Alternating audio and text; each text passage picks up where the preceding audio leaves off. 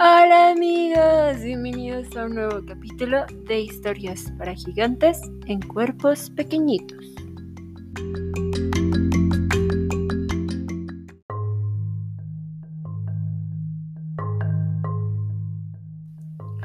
¿Ustedes se imaginan que un día los duendes que le ayudan a Santa se queden sin energía para seguir haciendo los juguetes?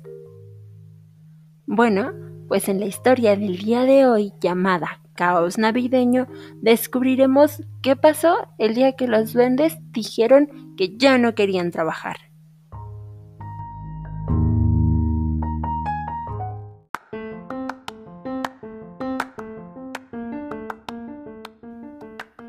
Tan solo faltaba una semana para la noche de Navidad y aún quedaba mucho trabajo por hacer.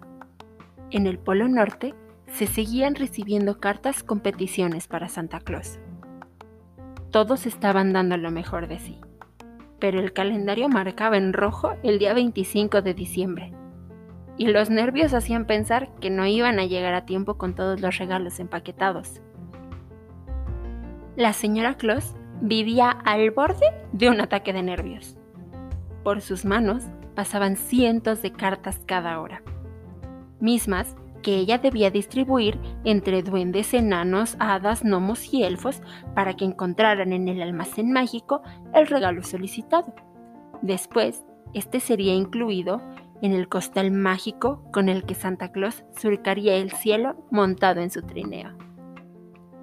Todos estaban agotados, apenas si tenían fuerzas. Todo el Polo Norte estaba lleno de papeles decorados, cajas de diferentes tamaños, cintas brillantes y muchos, pero muchos brillos. Reinaba el caos.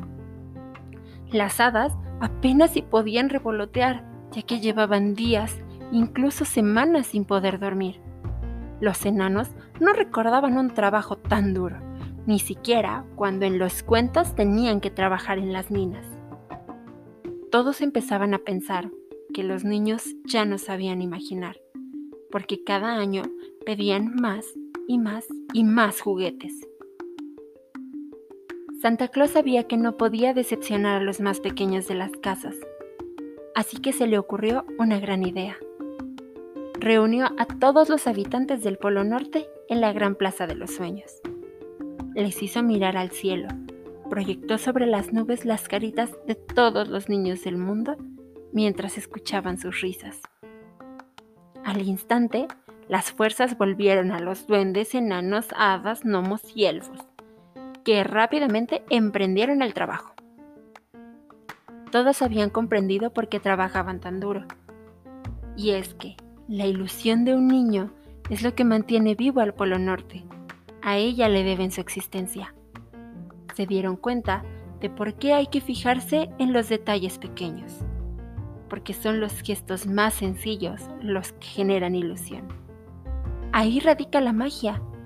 Ese es el verdadero espíritu navideño. Si los niños dejan de imaginar y de soñar, la fantasía dejará de aparecer. Si todos los niños mantienen siempre su ilusión, cada 25 de diciembre podremos encontrar los regalos de Santa Claus.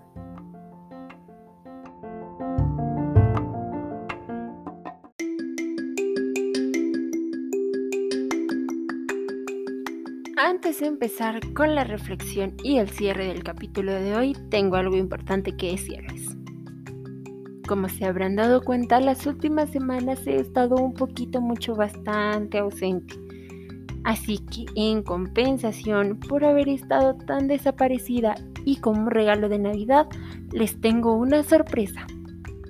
¿Están listos? Bueno, pues a partir de hoy hasta el 28 de diciembre vamos a tener capítulo diario. Así es, los próximos seis días tendremos una historia diferente cada uno de los días. Ese es mi regalo de Navidad. Así que espero que lo disfruten muchísimo y que se diviertan escuchando estas bonitas y hermosas historias. Ahora sí, vamos con la reflexión. La historia del día de hoy nos deja un hermoso sentimiento de la importancia de la ilusión. y de mantenerla no solo en las épocas decembrinas, sino a lo largo del año. Espero que les haya gustado muchísimo la historia del día de hoy. Nos vemos en el próximo capítulo. Bye.